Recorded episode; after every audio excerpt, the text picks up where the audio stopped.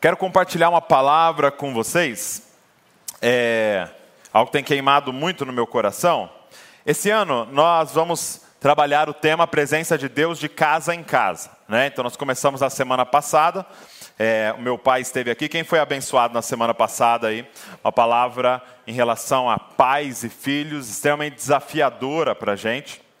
E somos muito abençoados. E, e por que, que foi essa palavra sobre paternidade, porque nós queremos trabalhar esse ano três temas, né? A presença de Deus de casa em casa. Casa, no primeiro sentido, é a igreja caseira, né? É a reunião dos discípulos de Jesus ali em cada casa, a gente buscando a presença de Deus juntos. Acho que o som está um pouquinho ruim, né? Estão me ouvindo bem? Beleza. Acho que é, Roberto, para mim aqui tá, tô sem retorno. Então, nós vamos trabalhar a presença de Deus de casa em casa, para que a gente possa, na simplicidade do lar, a gente buscar juntos a presença de Deus. Agora, em segundo lugar, nós vamos trabalhar a presença de Deus de casa em casa, falando sobre família, ok? A presença de Deus na sua casa, no seu lar. Como é que é um marido que constrói um lugar para a presença de Deus? Como ser uma esposa que constrói um lugar para a presença de Deus? Como ser pais que constroem um ambiente para a presença de Deus? Como criar filhos na presença de Deus? Nós vamos trabalhar esse tema. E por último, é a presença de Deus de casa em casa. Então faz assim, ó. Aqui é uma casa também, ok? Então a presença de Deus de casa em casa. E a pergunta é: como é que você está cuidando dessa casa? Né? Como é que você está cuidando dessa casa? Faz assim, ó. Isso aqui é a casa também. Como é que você está cuidando dessa casa? Da sua saúde física, emocional, como você está se cuidando. Então nós vamos falar também sobre saúde, ok? Agora, basicamente, o que nós vamos trabalhar juntos nesse ano são áreas que nós precisamos mexer, áreas que nós precisamos mudar. Talvez, quando a gente olha para essas três áreas, né, a gente poderia classificar assim: é, primeiro, nossa vida espiritual, quando eu falo de a presença de Deus na igreja, né, é a nossa vida espiritual, é a nossa devoção ao Senhor, tanto individual como coletiva. É, nós estamos falando da nossa vida espiritual. Segundo, nós estamos falando da nossa vida familiar, das nossas relações, né? Talvez alguém aqui esteja no namoro, num noivado, ou já casado, pai, filho, ou mesmo se você ainda é solteiro, você tem uma relação familiar. Então, nós estamos falando da nossa vida familiar. E por último, nós estamos falando da nossa vida pessoal, do nosso desenvolvimento pessoal. E aí, quando a gente olha para esses essas três áreas, por exemplo, esses três grandes grupos, espiritual, familiar, pessoal, alguns aqui vão ter assim talvez uma maior facilidade para uma coisa e maior dificuldade para outras, mas eu sei que todo mundo aqui, todo mundo online, por exemplo, nós temos aqui umas, deixa eu ver aqui, é, Olha só quem está online com a gente hoje aqui. Ó. Nós temos 1.300 casas hoje. Vamos aplaudir a galera da família ON conectada junto com a gente. Então, assim, eu sei que você aí em casa tem alguma área que você precisa mexer e mudar. E a pergunta dessa manhã, para a gente introduzir esse ano, é essa: por que é tão difícil mudar? Por que, que, é tão difícil mudar? Por que, que, é tão difícil estabelecer uma vida devocional? Meus amigos, nós estamos já ah, só aqui nessa casa, aqui na família de Zascope, há seis anos falando, leia a sua Bíblia. Por que, que é algo que você está ouvindo aqui há seis anos, e provavelmente na sua vida há 15, 20 anos, é tão difícil de estabelecer? Por quê? Por que é tão difícil mudar? Por que é tão difícil, por exemplo, é, na família, se tornar um marido melhor, uma esposa melhor? Por que, é difícil ter um casamento feliz? pleno, abençoado? Por que, é difícil ter um ambiente familiar? Por que, que o divórcio está se tornando algo tão comum e banal entre nós? Por que, é tão difícil mudar? Por que é tão difícil no trabalho? Nas finanças. Por que, que há anos a gente luta com esse assunto das finanças? Por que, que é tão difícil na área da saúde? Quem aqui já quebrou a dieta? Não precisa levantar a mão, estou brincando. Dia 13. É 13 hoje? 13? 14. 14 de janeiro, nós já quebramos, meus amigos. Entendeu? Por que é tão difícil? É um grande desafio. Então abre comigo aí, vamos embora. Mateus, capítulo de número 7. Mateus, capítulo de número 7, versos 13 e 14. Foi leitura dessa semana que passou, né? Mateus 7. Se você está acompanhando a nossa leitura anual aí, nós estamos usando esse plano, que está na Bíblia 365. Mateus, capítulo 7, 13 ao 14, nós usamos a semana que passou aí. E é o Sermão da Montanha. Eu quero pegar dois versículos do Sermão da Montanha em que Jesus diz assim: Entrem pela porta estreita, porque larga é a porta e espaçoso o caminho que conduz para a perdição, e são muitos os que entram por ela. Estreita é a porta e apertado é o caminho que conduz para a vida, e são poucos os que o encontram. Jesus, no Sermão da Montanha, nos diz que há dois caminhos na vida, há duas portas. Há uma porta que é a porta é, estreita, e há uma porta que é a porta larga. Há uma porta difícil de entrar, há uma porta fácil de entrar. Além de porta, ele usa um outro exemplo que é de caminho, porque porta realmente é aquilo que você entra mas caminho é aquilo que você anda durante a sua vida, durante os seus dias. Então ele está dizendo: há uma porta, e porta está ligada à decisão, né? Há uma decisão que é estreita, há uma decisão que é larga. Há um caminho que é estreito, há um caminho que é largo. E eu estou fazendo minha leitura esse ano na Bíblia, uma Bíblia em inglês, para eu ir treinando os termos bíblicos. E é interessante que na Bíblia em inglês ele não usa, é, lá a tradução não usa é, um caminho é, espaçoso e um caminho é, apertado. Lá usa um caminho fácil e um caminho difícil. Na tradução em inglês está assim: olha, porque fácil é o caminho que leva à perdição, que leva à morte, e difícil é o caminho que conduz à vida. Então, existem, existe uma bifurcação diante de nós todos os dias. Quando a gente acorda, essa bifurcação está na nossa frente todos os dias. E tem um caminho difícil e um caminho fácil. Tem a escolha difícil e a escolha fácil. Então hoje eu queria falar com vocês sobre um pecado que é amplamente ignorado por nós. E que talvez você nem teria vergonha de assumi-lo a gente até brinca com ele, que se chama preguiça. Diga comigo, preguiça. O preguiçoso, ele não é tão rejeitado entre nós. Né? É diferente do adúltero, é diferente do mentiroso, é diferente do assassino, é diferente do que daquele que, que engana, que rouba. O preguiçoso, a gente aceita e até brinca, porque talvez seja a dificuldade de todos nós. Preguiça. O que é preguiça? Se você estiver anotando, faz muito bem. Se você não tiver, talvez essa palavra vai ser boa para você.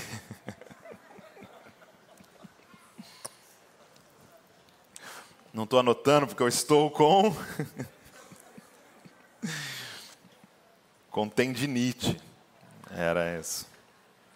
O que é preguiça? Olha só que interessante. Preguiça é a resistência ao esforço e sacrifício.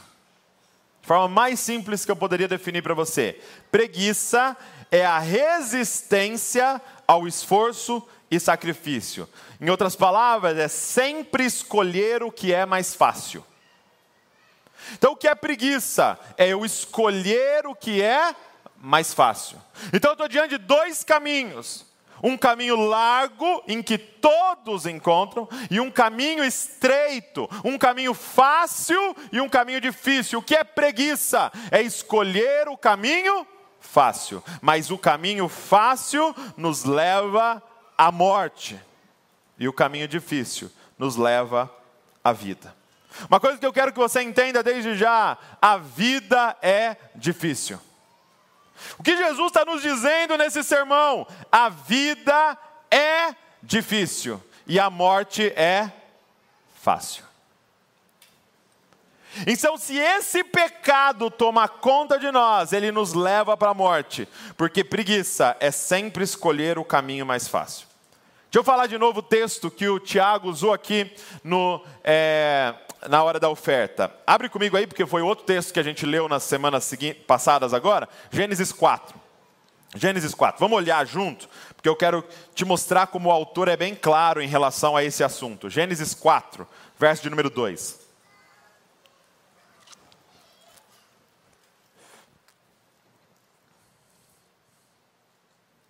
Gênesis 4, verso de número 2.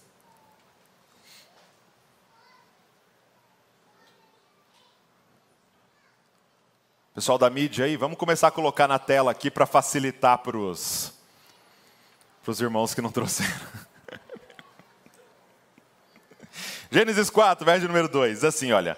Depois deu a luz Abel, estou falando de Adão e Eva, né? Deu a luz a Abel, irmão de Caim. Abel foi pastor de ovelhas e Caim foi agricultor, ok? Então, duas é, é, duas profissões diferentes aí. Então, um trabalhava é, é, plantando, o outro trabalhava com animais. Aconteceu que, ao fim de um certo tempo, Caim trouxe do fruto da terra, e eu quero que você preste atenção agora aí, ó, uma oferta ao Senhor. Diga comigo, uma oferta. Uma oferta. Beleza? Trouxe uma oferta. Abel, por sua vez, em outras palavras, seria Abel pelo contrário, Abel, de forma diferente, então, esse por sua vez traz a ideia de que o que Abel fez foi completamente diferente do que Caim fez. Foi o inverso do que ele fez. E olha o que está escrito: Abel, por sua vez, trouxe das primícias do seu rebanho e da gordura desse. Então, enquanto Caim trouxe uma oferta, Abel trouxe a oferta. Diga comigo, a oferta.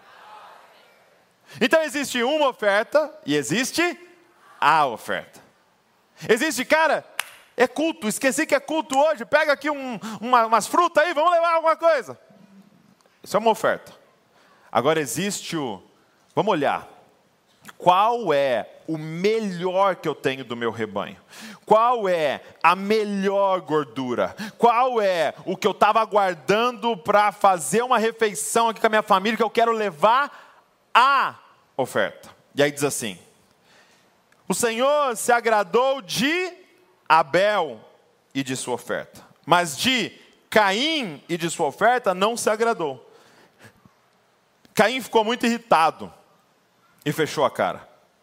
Então eu quero que você entenda que o Senhor se agradar de Abel era amor, dizendo: Abel, você está num caminho de vida.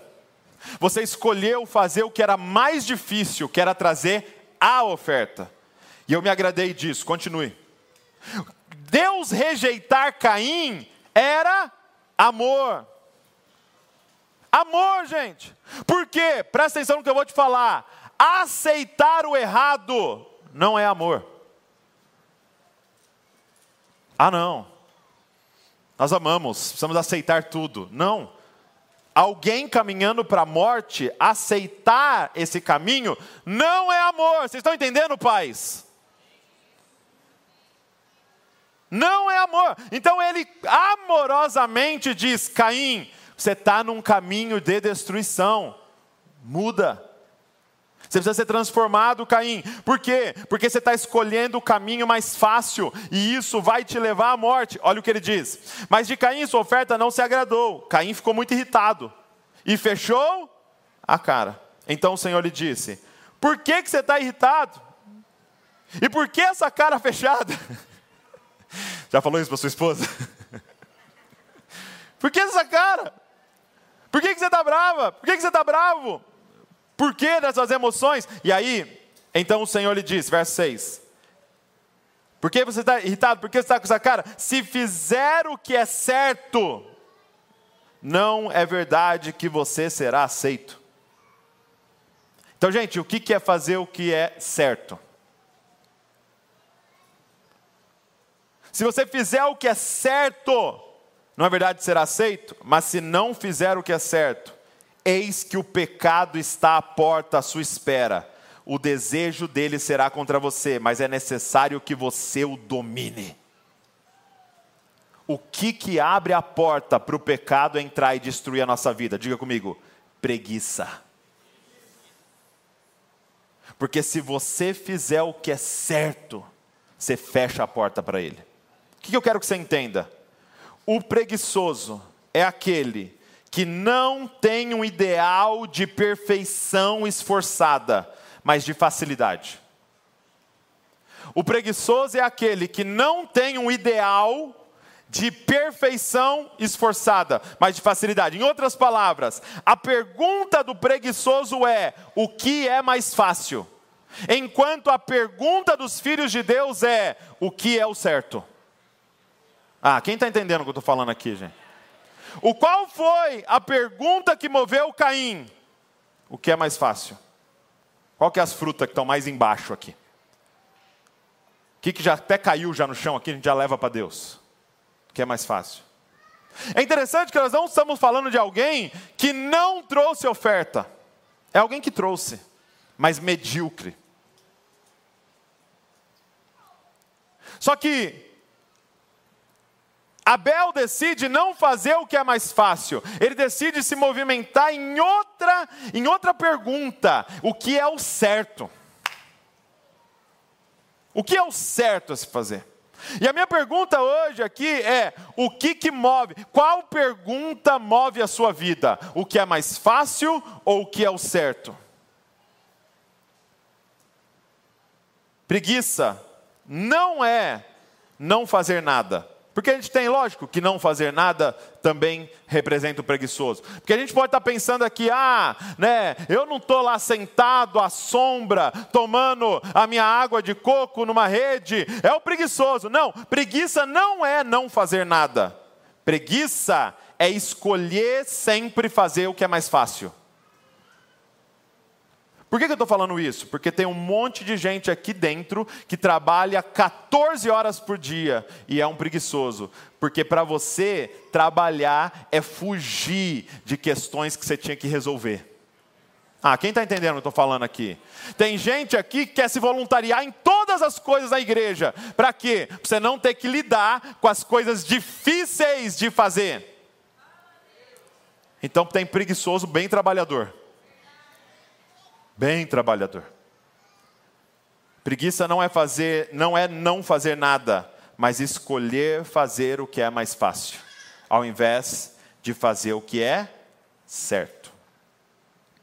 Gente, o nosso grande inimigo para esse ano aqui, olhando para igreja, olhando para família, olhando para saúde, o nosso grande inimigo, tem uma frase que é a nossa inimiga hoje aqui, eu quero que você anote aí, porque é, o, é a frase vilã nossa.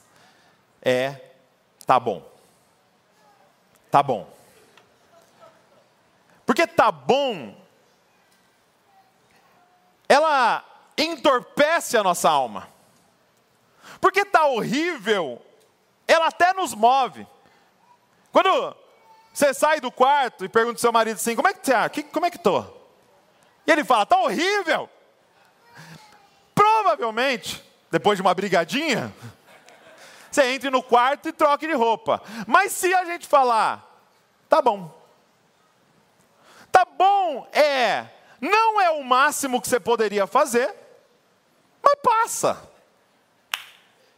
Se Caim não tivesse trazido nenhuma oferta, talvez ele teria se movido mais do que a oferta medíocre que ele trouxe, porque ela entorpece a nossa alma de eu fiz, mas eu estou aqui no domingo, mas eu vim na terça passada. Mas eu ponho comida na mesa. Eu sou um marido, tá bom. Eu sou um pai, tá bom. Você acabou de vir de férias, fiquei dez dias com vocês, vocês querem mais atenção ainda? É uma mãe, tá bom. Esse é o nosso desafio. Esse é o nosso desafio, gente.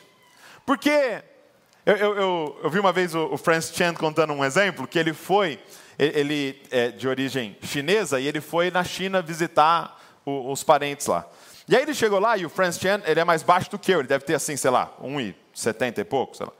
É, e aí ele, ele foi lá na China tal, e ele falou que todo mundo que encontrava com ele, dos parentes dele lá na China, falava, meu Deus, como você é alto. Meu Deus, você é muito alto. Esses americanos são muito altos mesmo. E falando para ele, várias pessoas falaram para ele, meu Deus, como você é alto. E aí uma hora ele teve que parar os chineses e falar, gente, não sou eu que sou alto. É vocês que são mais baixos do que a média. Então quando eu falo, tá bom, tá bom comparado a quem? Quando eu falo, não, eu sou um bom marido. É claro, está se comparando ao cara que espanca a esposa. Ah, não, mas eu, eu sou um bom cristão. Comparado a quem? Ah, não, mas eu, eu sou um bom funcionário. Ah, não, mas eu sou uma boa mãe. Ah, não, eu sou uma boa pessoa. Comparado a quem? Então, deixa eu te mostrar na Bíblia o que ele coloca de comparação. Vamos lá para o Sermão da Montanha de novo, Mateus 5, volta um pouquinho. Mateus 5, 48. O versículo difícil. Até eu fiquei tentando. Vamos olhar no, no original, porque não é possível que quer dizer isso. Os caras erraram na tradução. Não é possível que Jesus falou isso. Mateus 5, 48. Olha aí. Mateus 5, 48. Não é possível, Jesus. Portanto, sejam perfeitos, como é perfeito o Pai de vocês que está no céu. Está aí a pessoa que você tem que se comparar. Ah, eu sou um bom pai. Tá, mas comparado a Deus. Não, mas eu sou um bom marido. Então, mas comparado ao noivo da igreja. Ah, não, mas eu, eu sou um bom funcionário. Comparado a Cristo, o servo dos servos. Ah, não, eu sou um bom cristão. Mas comparado ao Pai, que é perfeito. Nós somos bons? Deixa eu te fazer uma pergunta. Ou pergunta para quem está do seu lado. Fala assim, tá bom? Tá bom? Porque, meus amados, uma das máscaras da preguiça é focar nas áreas que nós temos facilidade. É focar nas áreas. O preguiçoso, ele vai sempre dizer, e, e presta atenção, Toda vez que eu falar o preguiçoso, eu estou falando de mim, tá bom? Estou pregando para mim. Aconteceu de vocês estarem aqui, mas a sermão é para mim. Né? O preguiçoso pode dizer: Olha o ministério que eu construí. Mas como estão seus filhos?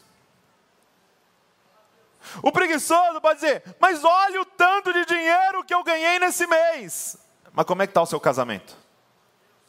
Como é que está sua esposa? O preguiçoso pode dizer: Mas olha quantas horas eu leio a Bíblia, eu oro por dia, mas como é que está a sua saúde e o seu colesterol?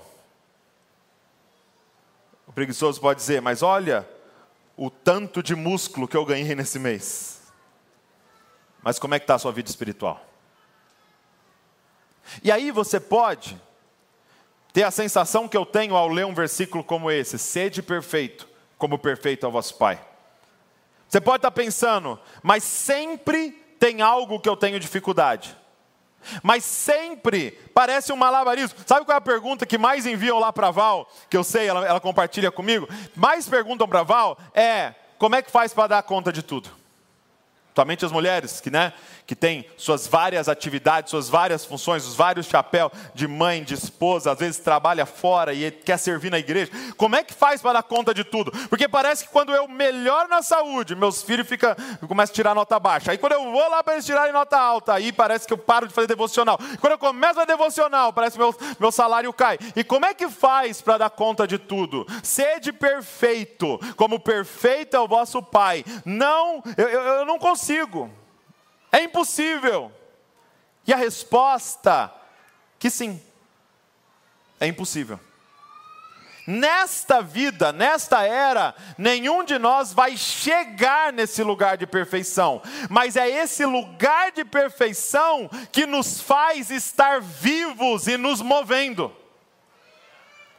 A proposta aqui no Sermão da Montanha não é você vai conseguir ser perfeito nessa era. A proposta é você não vai parar de crescer até você encontrar com o Senhor. Você não vai parar, você não vai chegar num lugar e falar: tá bom. Não tá bom. Dá para ir além. Você está vivo? Então dá para ir além. Porque o momento de você escolher o caminho largo, você já está morrendo.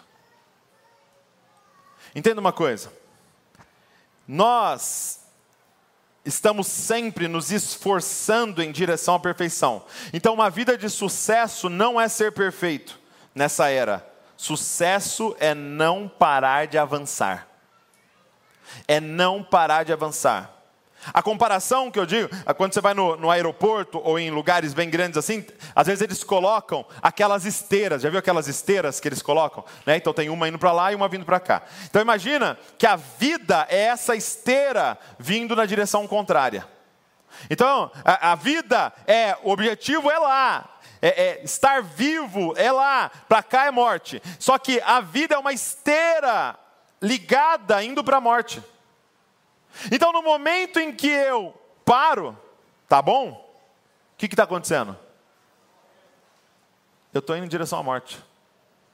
A vida é esse esforço constante contra o pecado que quer nos arrastar para a morte. Então não tem como parar, não tem como acomodar e dizer: tá bom. Como que eu falo tá bom? Me entorpecendo, porque eu sou bom em algumas coisas me entorpecendo porque eu tenho dificuldade, porque eu tenho facilidade em certas áreas. Então não olhe para a área que você é bom como uma forma de dizer: Poxa, eu já me esforço tanto naquilo ali, eu não preciso mais fazer nada. Não, tá bom. Olha o que Deus faz com o apóstolo Paulo, olha que interessante. 2 Coríntios, pode, pode só ouvir essa aqui, ó. 2 Coríntios 12, 7, se quiser anotar. 2 Coríntios 12, 7. E para que eu não ficasse orgulhoso com a grandeza das revelações, olha isso. O cara recebeu revelações que nem o outro recebeu. Ele recebeu coisas do Senhor que pouquíssimas pessoas estão para dizer algumas coisas, ninguém havia recebido. E aí ele diz: para que eu não ficasse orgulhoso com a grandeza das revelações, foi-me posto um espinho na carne. Um mensageiro de Satanás para me esbofetear, a fim de que eu não me exalte. Três vezes pedi ao Senhor que o afastasse de mim. Então ele me disse: A minha graça é o que basta para você, porque o poder se aperfeiçoa na fraqueza. De boa vontade, pois, mais me gloriarei nas fraquezas, para que sobre mim repouse o poder de Cristo. Por isso, sinto prazer nas fraquezas, nos insultos, nas privações, nas perseguições, nas angústias, por amor de Cristo, porque quando sou fraco, então é que sou forte. O que, que, ele está dizendo? Senhor deixou algo na minha vida que fica todo dia me falando: não está bom, não está bom, levanta e bora trabalhar. Não está bom, nós precisamos nos mover. Eu não sei qual é a área. Talvez você é um cara muito bom com família, com a sua família, e Deus te deu uma graça de cuidar da sua família. Glória a Deus, ajuda outros irmãos, mas e na saúde? Se é isso, meu irmão, vamos colocar a mão nisso. Vamos para cima desse negócio esse ano. Ah, mas eu não gosto. Não, não é sobre gostar. Você não é mais criança. Você é adulto. Você é maduro. Ah, eu não como. Ah, mas eu não, não vou. Ah, academia não é para mim. Você não é mais criança. Somos um ajuntamento de adultos. As crianças estão lá no CID hoje. E alguns adultos lá ajudando. Deixa eu te falar algumas frases da preguiça, antes a gente ir para como vencer ela. Frase da preguiça. Eu até queria, mas. Então, primeiro, olha, olha o tempo verbal. Eu queria, o que significa que você não quer. Não é verdade? Eu até queria, mas sempre tem um impeditivo e você está sempre culpando alguém e algo fora. E aí você completa com o que você quiser. Ah, eu não tenho tempo. Eu não posso. Eu não consigo. Poxa, não quero nem pensar nisso. Isso é uma frase da preguiça. Não quero nem pensar nisso. Você começa a falar um negócio difícil e o cara fala: Você já viu esse meme? Porque é uma forma de nos entorpecer. Liga um futebol aí, pelo amor de Deus. Liga um esporte, liga um seriado, liga alguma coisa, porque eu não quero nem pensar sobre isso, de como minha vida está sendo um caminho de mediocridade. Então começa pensando sobre. Tem uma frase muito, muito comum entre nós, que é: Eu estou cansado. Quem tem usado bastante essa frase? Levanta assim: Eu estou cansado. Levanta, vamos, vamos começar a confessar aqui. Eu li um negócio nesse livro aqui, esse livro chama A Preguiça, olha o tamanho. Falei, o cara é um gênio. Né? Livro A Preguiça. Letras bem grandes.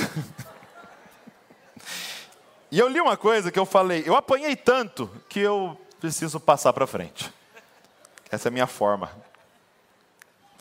Olha só que interessante. Ele está falando das máscaras da preguiça, né? E uma delas é a máscara do cansaço. Olha só, a fim de percebermos melhor os contornos dessa máscara, é, penetremos por um instante, a título de exemplo, na intimidade de um, um apartamento imaginário, após o expediente de trabalho. O chefe de família chegou, curvado sob o fardo do dia, com uma palidez que inspira compaixão e uma carranca que sugere distâncias, desabafa na poltrona, pega no jornal e sussurra com um fio de voz: Estou exausto podia trazer-me os meus óculos. Nessa mesma hora, toca o telefone. E a custo, o protagonista se arrasta até o aparelho e diz: Alô? Como é? Mas vocês arranjaram mesmo o campo do clube tal? E eles vão ligar a iluminação? Não, não, não, é para já. Eu vou voando. Num instante, a família descobre, espantada, que o chefe do lar tem as faculdades do Superman um novo homem dinâmico surge na sala. Apanha as chuteiras e outros apetrechos e se atira ao elevador, enquanto comenta brincalhão. Nesse time de amigos há um senhor de 65 anos que corre o tempo todo pelo campo. Idade não é documento. A câmera, indiscreta, poderia ter focalizado também a dona de casa. E a cena filmada seria muito parecida Apenas com a diferença de que o incentivo, em vez de ser um bom jogo de futebol, poderia, ser uma liquidação de roupas literalmente fabulosas a preços incríveis. Bastaria essa frase mágica para fazê-la deixar de lado muitos cansaços. O cansaço é uma coisa muito especializada. Sempre que se pensa nele, é muito conveniente perguntar: cansaço para que coisas? Porque todos somos especialistas em determinados cansaços. Cansaço para orar, estudar, atender os desejos dos outros, responder o WhatsApp, que não passam de máscaras da preguiça. E é, e é que ao lado da fadiga real, produzida pela sobrecarga de verdadeiros esforços, há uma outra fadiga, um outro cansaço, produzido pelo afrouxamento da fibra moral. Esse último, a fadiga da alma, é o cansaço que invade os que cumprem os deveres de má vontade, sem amor. É o cansaço dos que vivem reclamando por tudo e por nada, sonhando sempre com situações ideais que jamais irão dar-se, dos que não querem sacrificar-se, dos preguiçosos, em suma, daqueles a quem o bem, o amor e o dever enfastiam, porque exigem sacrifício.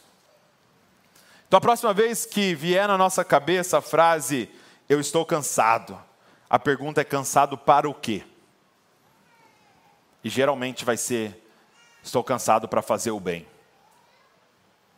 estou cansado para fazer o certo.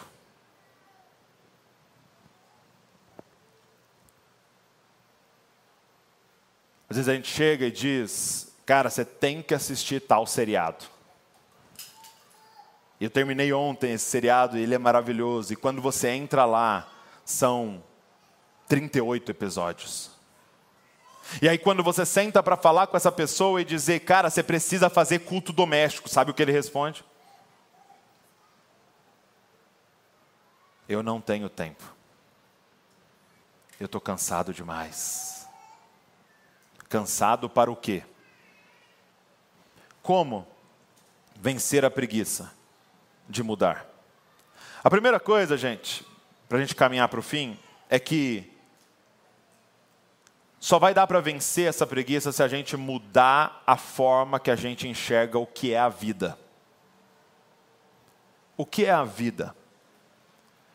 Tem duas formas de enxergar a vida: a primeira errada e a segunda correta. A primeira errada é como um aproveitador. É se de alguma forma entrou a mentira dentro de você de que o que importa na vida é passar bem, é usufruir os prazeres da vida e fazer só o necessário e não se complicar. Essa é a primeira forma de encarar a vida. A vida foi feita para aproveitar. Hakuna Matata. É lindo viver. Hakuna Matata. Aproveite a vida. Você merece ser feliz. Você merece ser feliz. Assinado Satanás.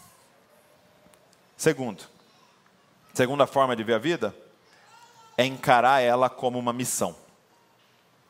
A vida é uma missão grande, valiosa e árdua que Deus propõe a cada um de seus filhos e pela qual vale a pena gastar as melhores energias. E essa é a proposta da Bíblia. A vida é uma missão. É como se houvesse o mesmo chamado de Abraão a todos nós: sai do teu comodismo, sai do que é fácil para você e vai para uma terra que eu te mostrarei. A vida é essa missão grande, valiosa e árdua que Deus propõe a cada um de seus filhos e pela qual vale a pena gastar toda a nossa energia. Como é que eu sei, Douglas, como é que eu estou encarando a vida? Por exemplo, às vezes quando chega um WhatsApp e é de alguém que dificilmente traz boas notícias, te dá um gelo, você não quer abrir, você quer deixar para depois. Por quê? Esse WhatsApp, essa mensagem incomoda tanto a gente, porque ela atrapalha a nossa ideia do que é a vida. Eu estou aqui para aproveitar a vida. Mas quando eu começo a entender que Deus me colocou aqui, Deus me enviou, porque, gente, como Paulo Borges diz, ninguém vai para o céu, nós voltamos para Deus, porque a gente veio da onde? De Deus.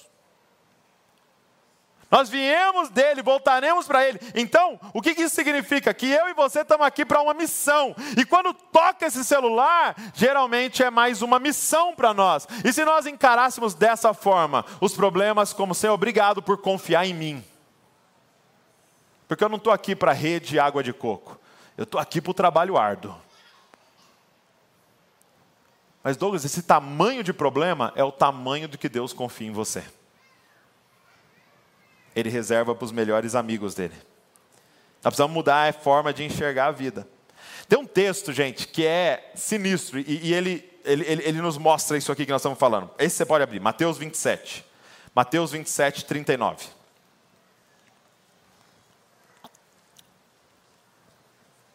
É o texto da crucificação. Mateus 27, 39. Olha só o que diz esse texto e como ele traduz a mentalidade dessa era. Mateus 27, 39, 39 e 40. Então, é a cena da crucificação, ok? Jesus está pendurado no madeiro. E aí diz assim, ó, os que iam passando blasfemavam contra ele, balançando a cabeça, desaprovação, e dizendo: Ei, você que destrói o santuário em três dias e o reedifica, salve a si mesmo. Se você é o filho de Deus, desça dessa cruz. Qual é a definição de filho de Deus dessa era? É quem não está sofrendo, não está pendurado no madeiro, mas está tendo uma vida boa, está tendo uma vida próspera segundo esse mundo. Ei, se você é filho de Deus, desça dessa cruz. Agora entenda, meus amados, a cruz é Jesus nos ensinando. Filhos de Deus não são aqueles que têm a vida mais fácil, mas sim a vida mais obediente ao Pai. Filho de Deus é aqueles que não têm medo de abraçar as cruzes que vão aparecer no caminho. Se elas contribuem para alguém se elas são o certo a fazer. Gente, imagina. Se o nosso Senhor vivesse com a frase: o que é mais fácil? Vamos ser sincero, se Deus vivesse com a frase: o que é mais fácil, nem criado a gente ele teria. O que é mais fácil? Ficar a trindade, na sua comunhão plena de amor. Mas que bom que o nosso Senhor não escolhe o que é mais fácil, ele escolhe o que é certo o que é o certo. Então, filho de Deus, não é descer da cruz. Filho de Deus é ir até o fim nessa vida difícil, nessa vida de esforço.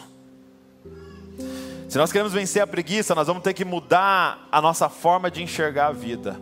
A vida não foi feita para se aproveitar, a vida foi feita para cumprir uma missão.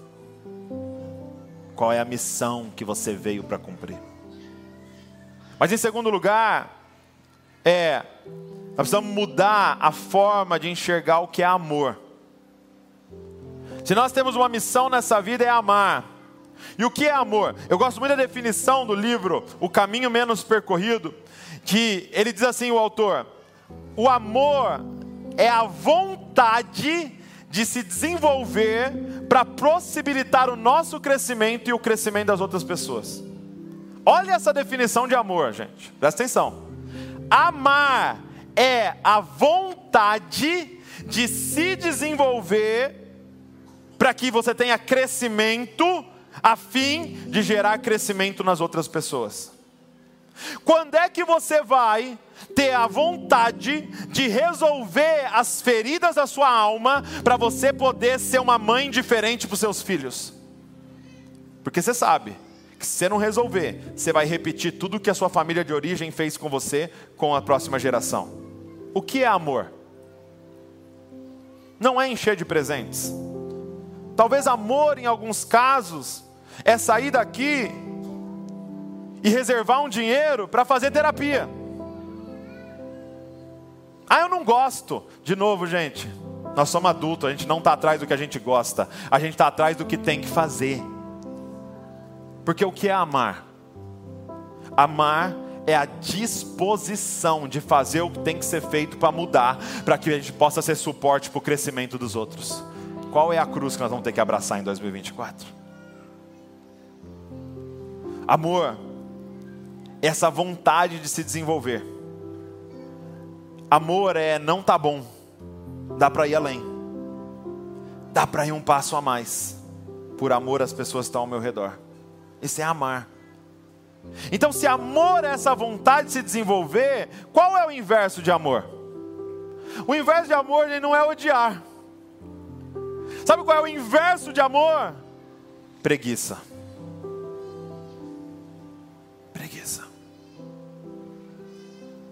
O que, que mais prejudica os nossos filhos, pais?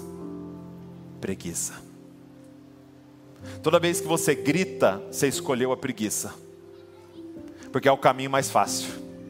Porque abaixar e conversar 10, 20 minutos, pôr de castigo, voltar, e de novo, e de novo, para gerar virtude no coração dele, dá trabalho. Agora, dar um grito e falar, eu vou pegar a cinta, é muito mais fácil. Preguiça. Você sabia que o que gera uma alma saudável é a compreensão de quão valioso nós somos? E isso é formado na nossa infância. Agora, você sabe como que alguém, um ser humano, entende que ele é valioso? É o quanto de tempo é dado para ele pelas pessoas ao seu redor. Então, na nossa preguiça, nós estamos dizendo para os nossos filhos: vocês não valem nada. E aí a filha começa a se prostituir e a gente fica: onde é que a gente errou? Na mensagem que passamos: você não vale o meu tempo. Esse seriado, esse futebol, esses outros amigos, os meus prazeres valem muito mais que você. Preguiça. Escolher o que é mais fácil. Amar é estar disposto a enfrentar o sofrimento de crescer para poder ser suporte para os outros. E eu quero que você guarde isso. Vamos repetir isso. Amar dá trabalho. Amar dá trabalho. Agora, qual é a recompensa de todo esse esforço? E eu quero terminar lendo um texto é, que a gente leu também essa semana, Provérbios. Abre aí, Provérbios capítulo 2. Provérbios capítulo de número 2. Nós vamos ler a partir do versículo 1.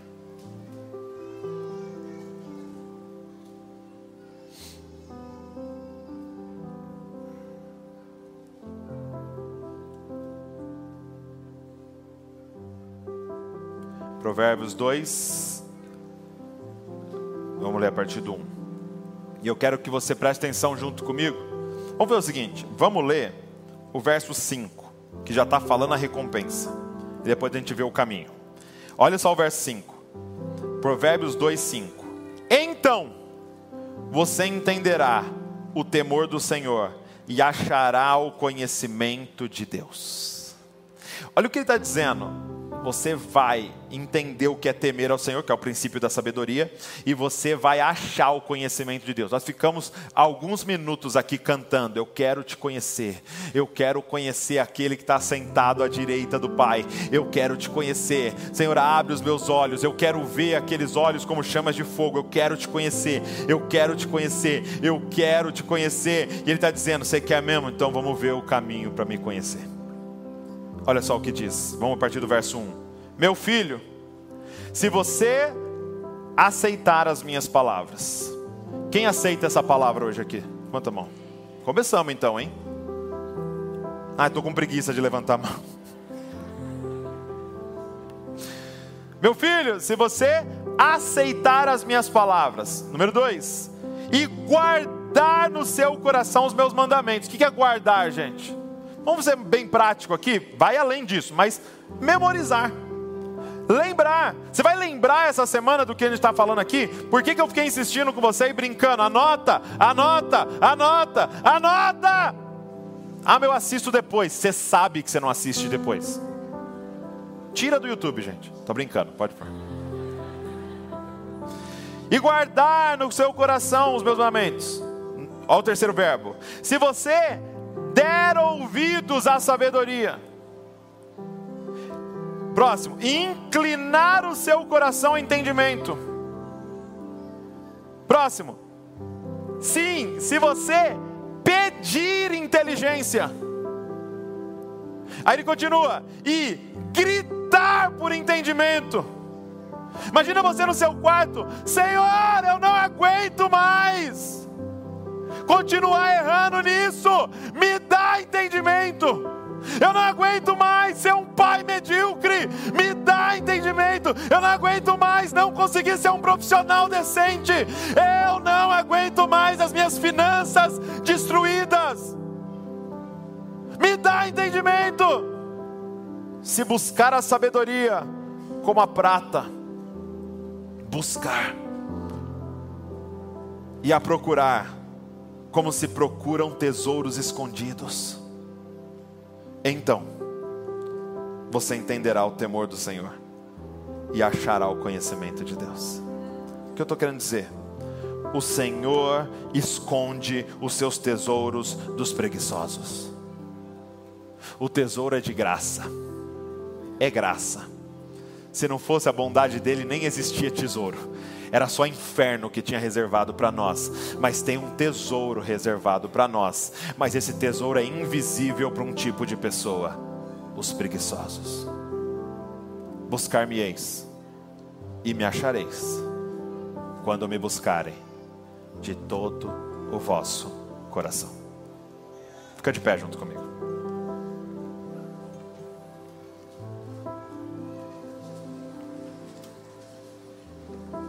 Ah, Senhor. Nós nos levantamos hoje, Senhor. Nós nos levantamos hoje, Senhor.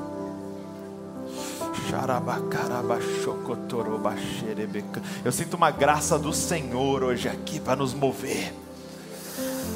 Uma graça do Senhor hoje aqui para mudar-nos no nosso interior, na nossa vontade. Que caiam por terra todas as nossas desculpas e máscaras e tudo que nos impede de fazer o que tem que ser feito. Eu não consigo nem terminar essa mensagem de forma extremamente prática, porque para cada um aqui é uma coisa. Então o que, que, que eu estou querendo dizer? Levante-se e faz o que tem que ser feito. Que Deus gere em nós uma fome. Olha, olha, eu estava lendo o Sermão da Montanha e fiquei assim muito impressionado, porque ele diz: Bem-aventurado, primeiro, os pobres de espírito. Quem são os pobres de espírito? Aqueles que reconhecem, não tá bom.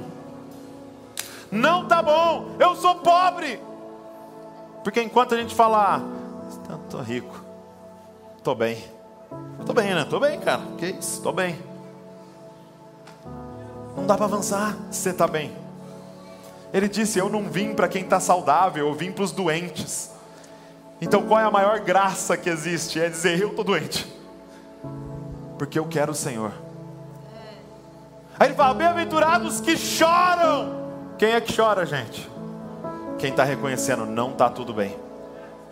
Bem-aventurado quem tem fome e sede por justiça. É quem está olhando para as coisas e fala: não está tudo bem, cara, não está tudo bem. Bem-aventurado aqueles que são perseguidos por causa da justiça e do Evangelho de Cristo.